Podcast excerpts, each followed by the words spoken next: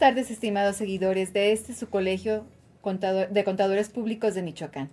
Les damos una cordial bienvenida a una tarde de diálogo con la Comisión de Finanzas. En esta ocasión, esta comisión está representada por su presidente, el licenciado en Contaduría, Rodrigo Ortiz Estrada. Muchas gracias, contadora. Buenas tardes a todos. La consejera enlace, la contador público certificado y MBA, Consuelo Isabel Estrada Chegaray. Muy buenas tardes, qué gusto estar compartiendo con amigos tan estudiosos en la materia. y una servidora, contador público certificado y maestro fiscal, Irina Vanessa Domínguez Sánchez. Es un gusto estar aquí con ustedes y poder llevar a cabo esta charla, la cual este, nos dará un preámbulo de un tema a tratar precisamente de la Comisión de Finanzas, que es la toma de decisión. Así es, muy buenas tardes a todos. Aquí es un, preámbulo y una probadita de un curso que vamos a tener la próxima semana, el día martes y miércoles, curso de dos días, por todo el material tan extenso que, que, existe en, e, en, esta de la materia de, la toma de decisiones. Lo primero que hay que platicar, pues, es que los contadores nos dedicamos a revisar información. Generamos información que estamos analizando, revisando y además tomamos información de otros lados, información externa que unimos a nuestros análisis para poder tener una correcta toma de decisiones, que es a lo que se va a tratar nuestro curso de la siguiente semana. Tenemos que tomar en cuenta que lo que eh, sobre esto, eh, como comentas tú, Rodrigo, la competitividad es un factor muy importante y también es por eso que tenemos que tener todo el conocimiento con referente a decisiones financieras para que nuestra empresa crezca y sea lo, mejor este, productiva y tenga mayores utilidades. Pero pues en concreto, a ver, el tema es toma de decisiones asertivas. ¿A qué nos referimos con toma de decisiones? Eh, tenemos que, eh, que, que, dejar la base de que siempre la vida nos presenta pues dos opciones. Rara vez está marcada en línea recta. Entonces, ante varias eh, alternativas o varios escenarios, siempre eh, nos obliga pues a elegir uno. Ese es precisamente la toma de una decisión, el elegir, pero ¿cómo hacer para bien elegir? Em, bueno, pues la toma de decisiones es un proceso. Al ser un proceso está conformado por pasos o etapas que genéricamente se conocen o definen siete. Dependiendo del problema, de, la entidad o de la situación que se esté tratando, pues podrán ser más o menos. Eh, yo quisiera que mencionáramos estos siete. Eh, el primer paso, por supuesto, pues siendo qué es lo que tenemos que decidir. Definir ese problema. Eh, empresarialmente hablando, podemos hablar de tres tipos de decisiones. ¿Están de acuerdo? Las estratégicas, que son pues las que ven al futuro a largo plazo y marcan la dirección de la organización. También hay decisiones tácticas, que es las que nos dicen pues qué se va a hacer o qué vamos a hacer para que las cosas se hagan y se completen. Y pues las decisiones operativas, que son las del día al día, las que todos los empleados deben de tomar para ir alcanzando las metas pactadas. Em, sin embargo, pues dependiendo de cada área en la empresa, se toman diferente tipo de decisiones. ¿Les parece si ahondamos un poco sobre las decisiones financieras? Claro, claro, pues al final es el, tema, ¿no? Y, el, ser de esta comisión, la Comisión de Finanzas, que nos, que nos platica, contadora. Pues mira, lo primero, eh, estamos hablando ahorita de empresas. Entonces, en la empresa, la parte donde se lleva a cabo la toma de decisiones, hablando en términos financieros, es en el departamento administrativo, por lo general. ¿Sí? Entonces, ¿por qué? Pues porque se busca obtener recursos y maximizarlos para poder obtener utilidades más grandes para los accionistas, que realmente pues todos sabemos que en las empresas o la mayoría de las empresas pues es lo que buscan, ¿no? El valor. El valor y pues mayores utilidades, ¿no? Pero resulta que también tenemos pues que tomar decisiones como personas, ¿sí? No nada más las, las, este, las empresas toman decisiones financieras, también las personas. Eh, con referente a qué te podrás preguntar, bueno, pues con referente a que si tomas o no tomas un crédito, si es el momento adecuado, si los ingresos que tienes te van a, solventar de momento, tomar ese crédito para algún crecimiento tal vez, o para si de momento quieres, por ejemplo, cambiar carro, que también este, pues hay que sopesar, ¿no? ver ingresos, ver eh, cuál va a ser el costo financiero, cuánto voy a pagar de intereses, que este, en dado caso que estoy dispuesto a sacrificar también de, mis gastos. Ese, costo de oportunidad famoso. Eh, y, y, bueno, yo también pondría si el beneficio lo vale. Lo vale. Porque a veces son caprichos. Y no como individuos solamente, las empresas también, ¿por qué no? Una recepción más lujosa. Sí, pero el beneficio económico está respaldado o, es nada financieramente más hablando? pantalla, ¿no? exacto. Es nada más pantalla. Entonces, este, esto, pues precisamente lo tenemos que tomar también en cuenta para tomar la, la correcta decisión financiera. Claro. ¿sí? Ver cuál es el fondo de esto, hacia dónde se va a encaminar y el costo, como dices tú, este, que nos va a generar, ¿no? Entonces, en base a esto, pues nosotros tenemos que este, llevar a cabo eh, lo que es evaluar en qué voy a invertir. ¿sí? También tengo que ver, te puedo tener a lo mejor diferentes opciones de financiamiento, ¿no? O sea, entre ellas puede ser un, crédito personal bancario o a lo mejor si voy a adquirir un carro que, por ejemplo, la familia ya creció y tengo que ah, comprar una minivan, pues ver, a, lo mejor el banco me dice, oye, yo te presto tanto, pero resulta que en la financiera de ahí mismo, de la, de la agencia, de, de, la, de la marca en la, que, vas a comprar, te dice, yo también tengo financiera. Y te voy a decir, pues yo te, presto en tanto, ¿no? Entonces ahí tengo que, ver cuáles son mis opciones de financiamiento y ver cuál es la mejor también. y, que más se adapte a, a, cada quien, porque muchas veces podemos encontrar financiamientos muy económicos, este, muy, eh, muy baratos en, cuanto a tasa de interés, pero a lo mejor las mensualidades son muy grandes porque hay que pagarlos en un año. Pero entonces a lo mejor ya sabes que no más, o sea, es el más barato, es el que más me conviene, pero pues no es accesible para mí. Necesito uno que a lo mejor voy a pagar más intereses a 20 años pero este como los, los pagos van a ser más chiquitos en abonos, ¿no? Entonces es para el que me alcanza. Entonces la decisión correcta va encaminado a cada persona, a cada entidad, a cada empresa. No todas son iguales, hay que saber interpretar enfocado hacia las necesidades de cada uno. Rodrigo, ¿dónde estamos dejando el nivel de riesgo?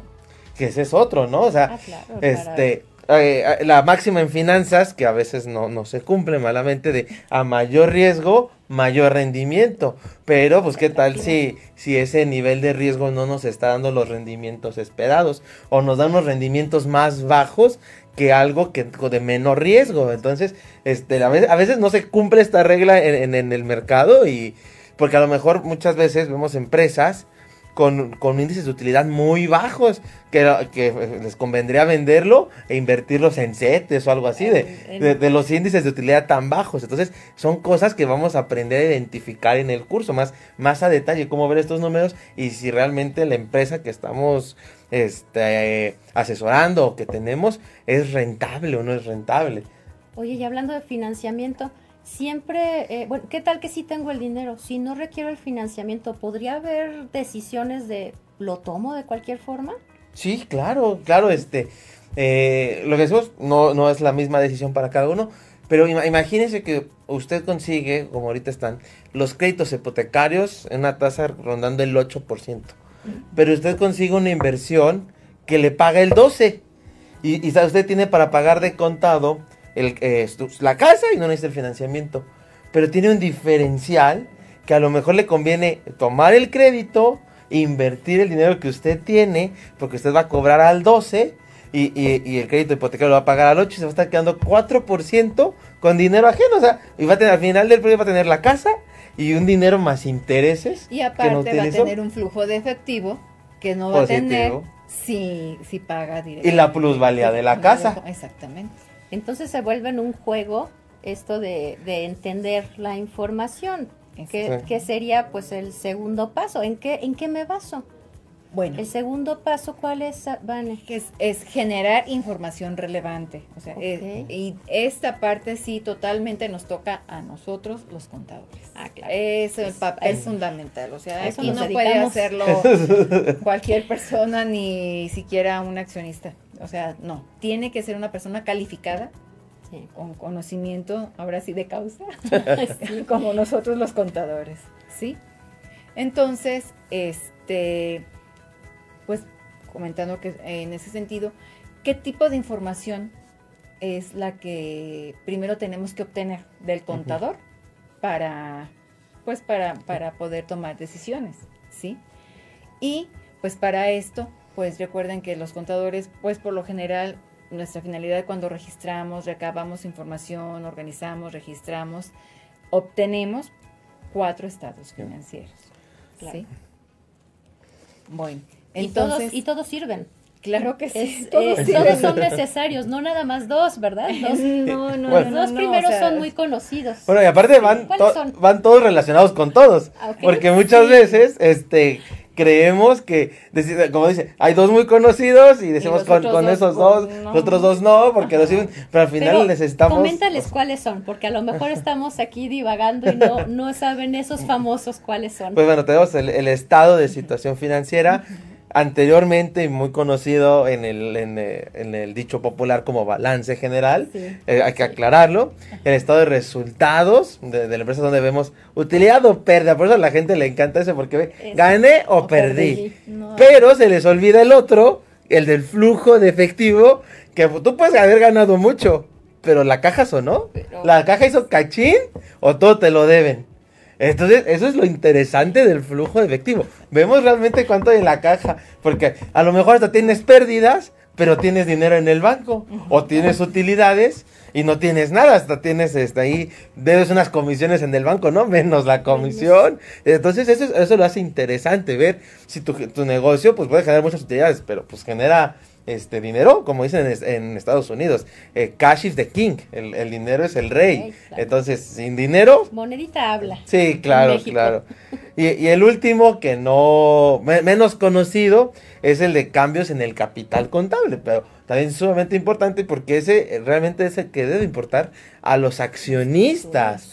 ¿Cómo está su proporción de, ser dueños de la empresa, cómo va creciendo su capital, que al final es lo que ellos poseen, lo que ellos tienen y van a poder reclamar en un momento dado a la empresa, el capital. Es más específico en eso, ¿no? Ese estado financiero, pero ah, por lo general, y los que siempre te piden, el estado de situación financiera este, es el que siempre está como número uno, ¿por qué?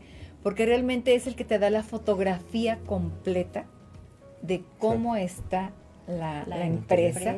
y aparte, acuérdense que algo muy importante, las notas de los estados financieros te revelan, ¿sí? Información para la cual también tú tienes que poner atención hacia dónde le vas a dar o qué vas a hacer y qué tan importante es este el decir tiempos para créditos, porque a lo mejor ahí es ahí te, te están diciendo que tú estás dando créditos por 90 días, pero a ti este, te dan crédito por 30 días.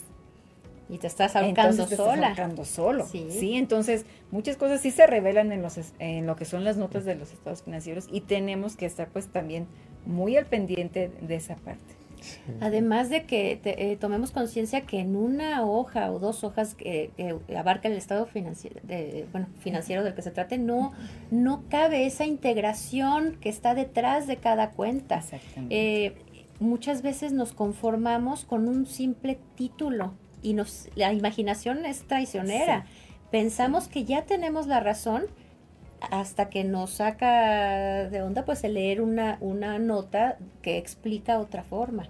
Entonces es muy importante también considerarlos parte integrante de, esos, de los estados financieros, sus notas. Hoy justo que comenta lo de las notas, es muy importante, estaba viendo antes de venir al programa un documental sobre la muñeca Barbie.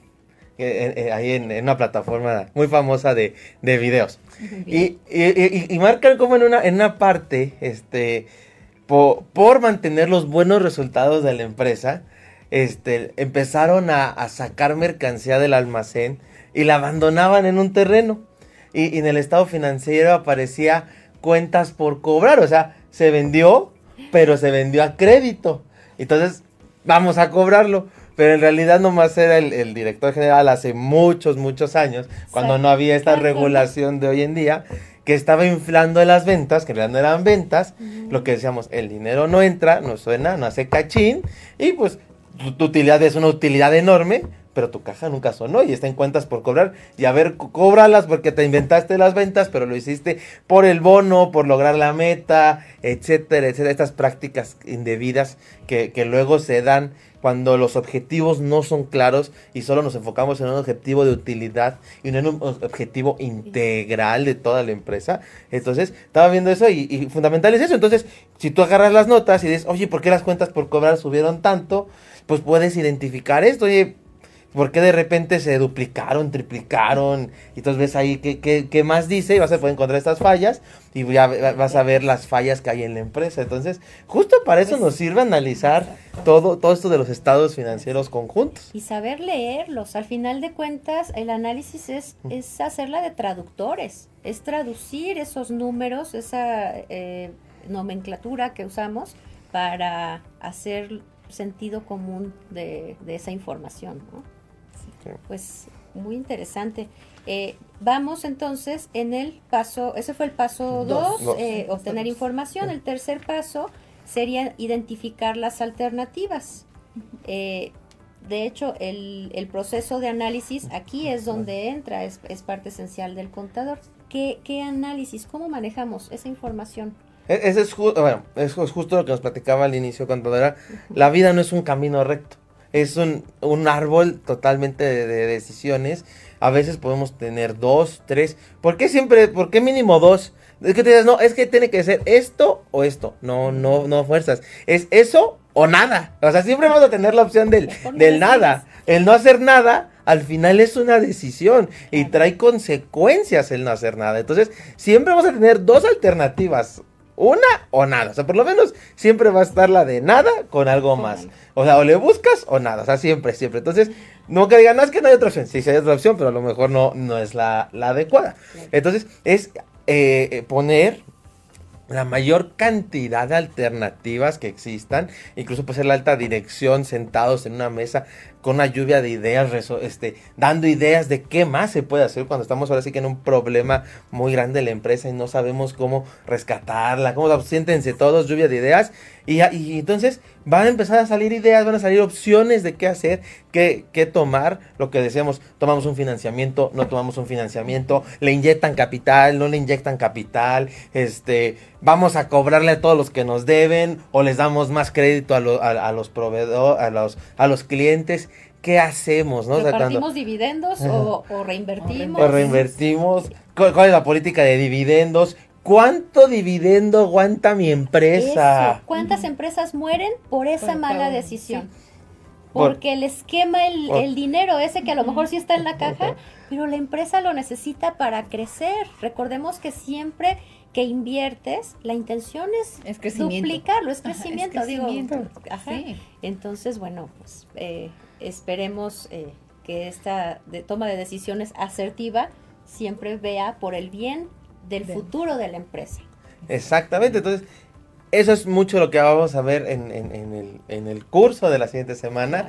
Este, creo que eh, vamos a hacer un corte comercial, volvemos con ustedes y vamos a terminar estos siete pasos que les estamos platicando de cómo tomar decisiones.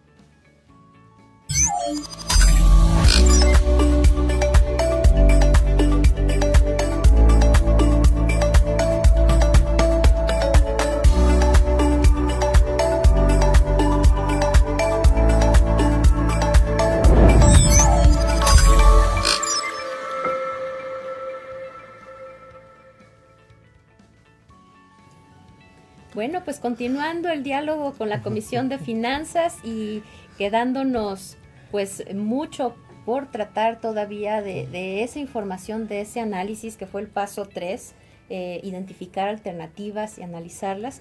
Eh, pues ya lo estaremos aprendiendo en, el curso más a, mayor profundidad, claro, claro, claro, más detalle. Eh, sin embargo, bueno, una vez que se identifican esas alternativas, pues hay que sopesar la evidencia. El cuarto paso es qué nos dice eh, cosas acerca de cada alternativa y para esto se, se pretende ser muy objetivo, basarse en, eh, en algo tangible. No, no, es, no es nada de, sentimientos o de, intuición. Eh, muchas veces los números son más confiables que, nuestra propia intuición. Digo, hay que saber tener humildad en ese, en ese sentido. Em, esto evitará pues que tengamos un optimismo exagerado o que por el contrario le tengamos tanto miedo a los riesgos que también estemos exagerando a lo mejor esa toma, toma de riesgos. Eh, los estados financieros están basados en esos números que son fríos, que no hay sentimiento involucrado en ellos y creo que basar nuestras decisiones en este tipo de información y en este eh, tipo de análisis financiero es lo más adecuado. Eh, no sé qué, qué opinan. Sí, yo, yo, concuerdo totalmente con, con usted, contadora.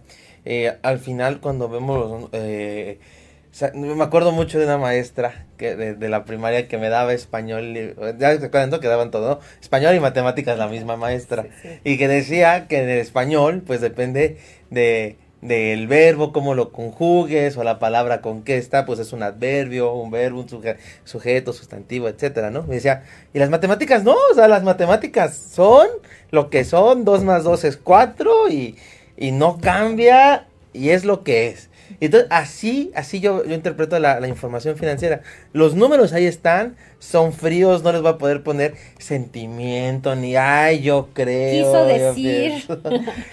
sí, como que si le muevo este para acá y ahora, no, a ver, es así, sumas, restas, y pues ahí vamos a ver si el negocio va bien, si va prosperando, si no, si las inversiones que hemos hecho están dando frutos o no, la campaña de la campaña publicitaria, este si, si las políticas para incentivar al personal está haciendo que el personal trabaje más o no, o sea, todo se va a ir viendo así realmente. Y es que hay muchos indicadores de los cuales podemos echar mano. No significa que tengamos que aplicar, por ejemplo, todas las razones financieras a un análisis de determinada empresa, pero con la experiencia vas sabiendo cuáles son las que te sirven, esas que, que son útiles para ese tipo de empresa.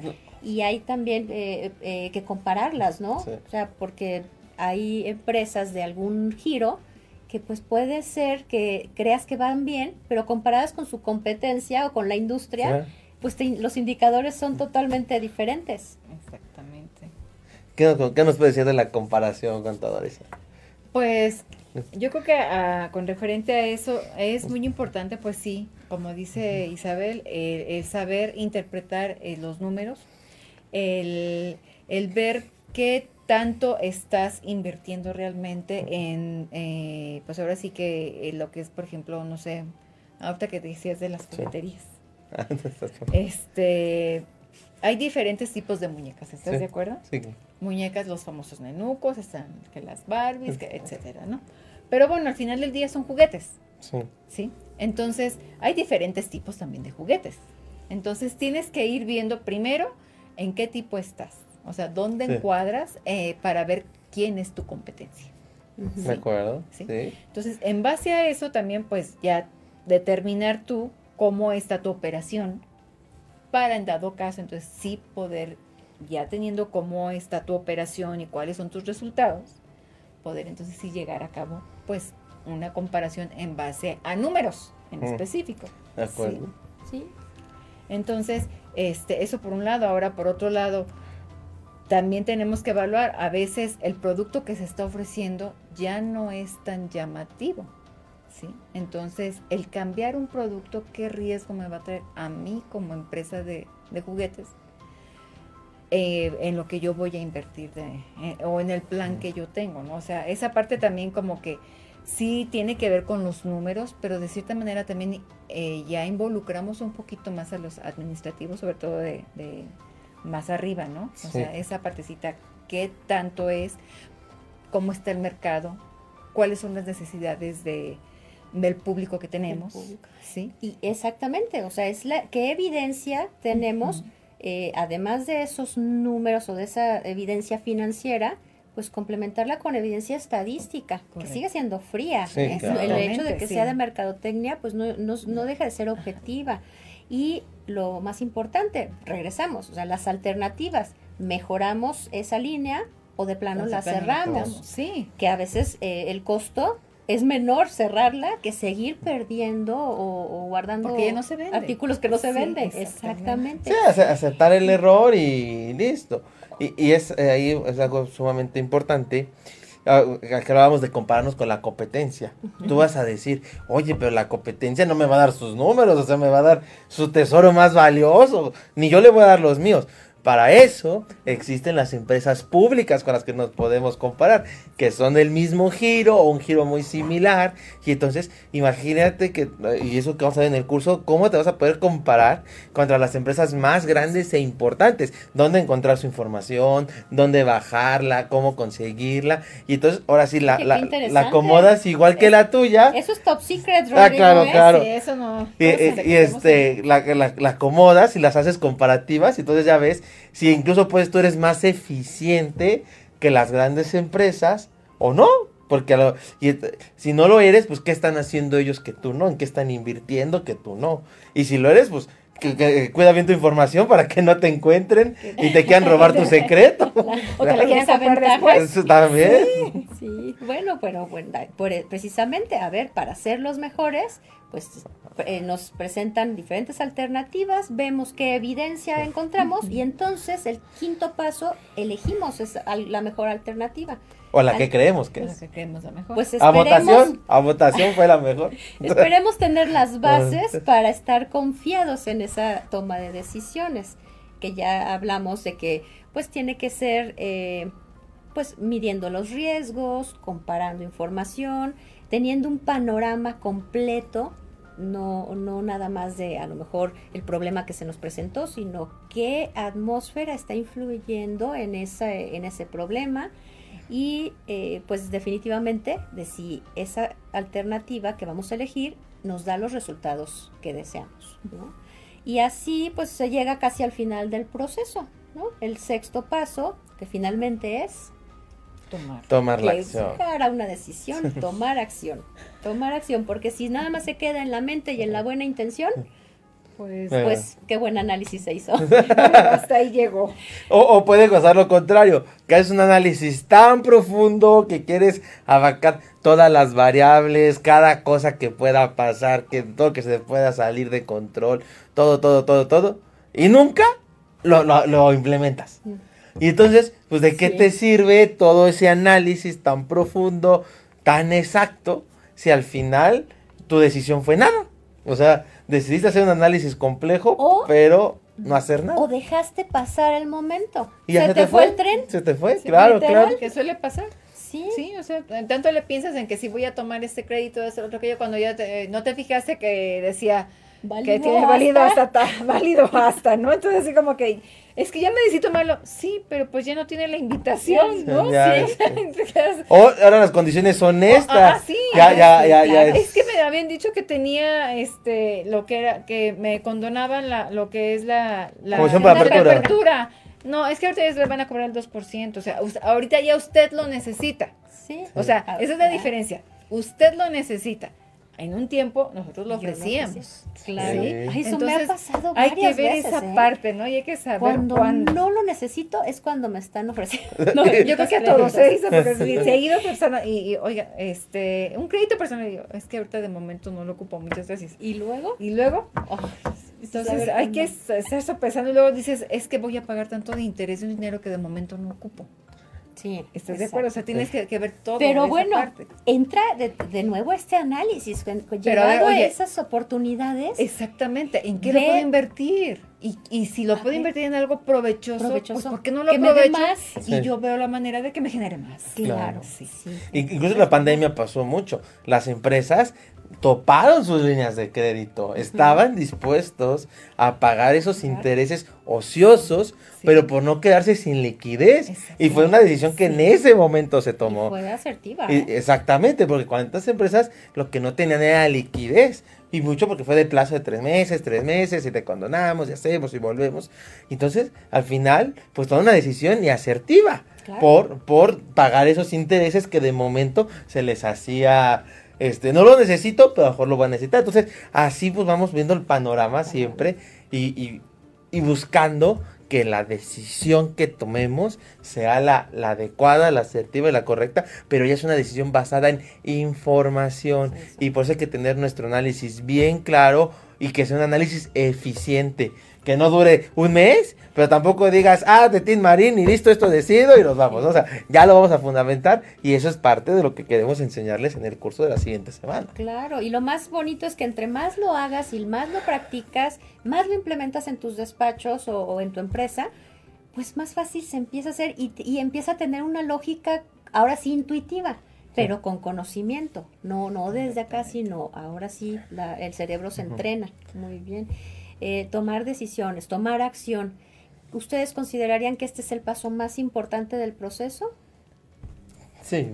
Pues yo considero que sí es de los más importantes tomar tomar acción, llevar a cabo y llevar a cabo lo que tú ya pues, este, a lo que, a lo que ahora sí que sí a lo que te toca sí, exacto pero yo creo que también es esto esto va de la mano con el siguiente paso Isabel la verdad es que no estaría completo si no está si el 7. siete, Y ese paso que es el de revisar tu decisión, pues, ¿qué es lo que vamos a hacer? Bien comentábamos cuando empezó la plática, pues que también el, contador revisa. ¿Están de acuerdo? Entonces, pues es parte de lo que tenemos que, hacer y que de cierta manera nos da certeza de lo que se está haciendo, ¿sí? ¿Por qué? Porque si no vas revisando, no vas evaluando qué estás haciendo bien, qué no estás haciendo bien, qué resultados son los que se están obteniendo, si son los óptimos que tú querías obtener o si no son los que tú querías obtener, en cuánto tiempo lo estás obteniendo y si realmente es el tiempo que tú tenías previsto o tal vez se está yendo de las manos y estás pagando más interés del que tú tenías previsto y entonces ya no es, ya no fue algo muy positivo. A lo mejor fue asertivo el, en el primer momento y, y si no te diste la tarea de revisar o de darle seguimiento, esa retroalimentación eh, es la que te va a indicar en qué momento cambiar el rumbo. O, Exactamente, a, lo mejor decides ya de momento, bueno, ya ahorita tengo esta parte ya cubierta, puedo y ahora sí dejar de. Claro. Sí, dejar de y decir, y ahorita ya mm, había decidido, no sé, este, tres años un crédito, ahorita creo que por cómo está, y más que algo muy importante, cuando tomamos créditos, acuérdense que tenemos que revisar si esta se fija tasa variable. Ah, no, y ahorita esa es ah, otra decisión. Ya te metiste temas expertos. Entonces, si es una tasa variable, yo creo que hay, o sea, entonces, pero también dependemos de, del, del, humor que con el que amanece, el que habla todas las mañanas. veces no, no, no, lo, no, lo, no lo checas, ¿no? O sea, esa parte, entonces, por eso es muy importante también dar seguimiento. Que, bueno, que también puede ser una decisión positiva, bueno, eh, eh, hoy, hoy nos espanta, ¿no? hoy nos espanta porque vemos cómo sube y sube la tasa. Pero ahora imagínense si hubiéramos tomado esta decisión hace años, cuando las tasas iban bajando, entonces, como nos dan una tasa variable, es más baja que las tasas fijas. Entonces, y, como iba bajando, pues iba bajando más y más, tú pagabas menos. Pero tú ya decías, no, para tal punto creo que van a subir. Entonces, empiezo a cotizar mi crédito cuando las tasas están bajas y que me dan una tasa fija baja en cambio de crédito, ahora me quedo el crédito fijo y, y las tasas suben, pero pues yo ya estoy bien Pues contento. Entonces, o sea, todo es esta Pero, información. precisamente estás diciendo, estás dando seguimiento a. Ajá. Sí, porque lo que no se puede medir, no se puede No se mejorar. puede mejorar, y eso, claro. eso es lo, lo primero, ¿no? Entonces, ya cambiamos algo, hay que medirlo para ver si está funcionando, si no está funcionando. Lo que no está funcionando, mejorarlo, ajustarlo, ver qué, qué le vamos a hacer de cambios para que no nos llegue la avalancha ya cuando ya, ya sea imparable, ¿no? No, ya, ya, ya nos. Claro. Sí, y, es, cua- y es eso, eh, eh, uno pensaría que el proceso termina con, con estos siete pasos, pero esto es un, Es ah, un es un ciclo. ciclo. Entonces es, volvemos a empezar. Ahora tendremos que evaluar qué decisión hay que tomar y empezamos con el paso uno y se repite en la vida. Se llama vida. Eh, no hay no hay nada definitivo. Incluso una buena decisión, una decisión asertiva puede cambiar eh, en algún momento y tiene que ser reevaluada. Entonces, pues Toda decisión tiene que ser reevaluada, porque al final puede haber sido una muy buena decisión y ya después... Oye, excepto el matrimonio, ¿eh? Por favor. No, es importante, porque que todos los días se evalúa como que hay que seguir y que es algo bueno y se siguen evaluando positivamente. Claro. Alimentar ese amor todos los días. creciendo. Sí, alimentar. Bueno, pues, eh, pues creo que esto nos deja muy interesados en el curso que vamos a, a tener la próxima La semana. semana. Ojalá nos den la oportunidad de volver a, a- a estar frente a ustedes y, y de juntos llevar este ejercicio de práctica para entender de dónde sacar información, cómo manejarla, cómo ordenarla y qué análisis aplicar. Y sobre todo, ¿sabes que también, Isabel? Yo creo como que verlo ya en un lenguaje un poquito más de empresario. Claro. Sí, porque estamos acostumbrados nosotros como contadores y por eso dicen que a veces somos muy cuadrados, ¿no? Porque solamente me lo leo y lo interpreto en términos, este, ahora sí contables, Contables. Y, y, este, y que me entiendes tú, que me entiendes tú. Oh. Sí. Pero cuando le vas a explicar a un empresario y le vas a decir cómo está la fotografía de su empresa, no puedes llegar a decirle términos, No, porque esa parte, pues él dice, o sea, me queda igual. sí. Sí. Sí, o sea, realmente ya- al final del día, por eso muchos te preguntan, bueno, ¿gané o perdí? Sí. Gané Dime perdí. eso. Gané, perdí, cuánto perdí, tengo y, cuánto tengo y es, o sea, ¿por qué? y qué puedo mejorar. Tú eh, pero precisamente, ¿sí?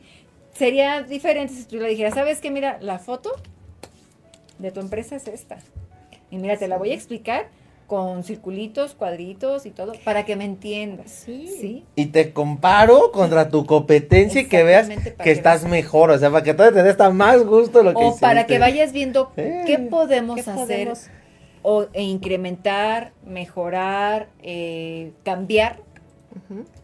para que la empresa pues esté más a la altura de la competencia. Alcance otro Sí, nivel. exactamente, Sí. tenga crecimiento empresarial, ¿no? O sea, Sí. dices, No, y ya cuando le explicas la tendencia que lleva, o sea, que, que le dices, oye, es que si no haces algún cambio ahorita, pues tu empresa está destinada a quedarse sin liquidez en tres años o, o simplemente pues va a pasar a- de, va a cambiar de dueños muy pronto porque no, no hay eh, O- forma de mantenerla. O se va a estancar, ya, ya no estás creciendo, entonces si no cambias el producto, pues ya está estancado, pero pues la o inflación tal te va a comer. Tienes que ver el y- crecimiento o la- el aumento de producción, que ahorita a lo mejor a ti te ha dado de momento la utilidad que tú requieres, pero aquí a un año o dos años necesitas tener esto más. Entonces Eso. tienes que ver la inversión para que también puedas este, incrementar eso más adelante y sobre todo Claro. que tu empresa siga con vida.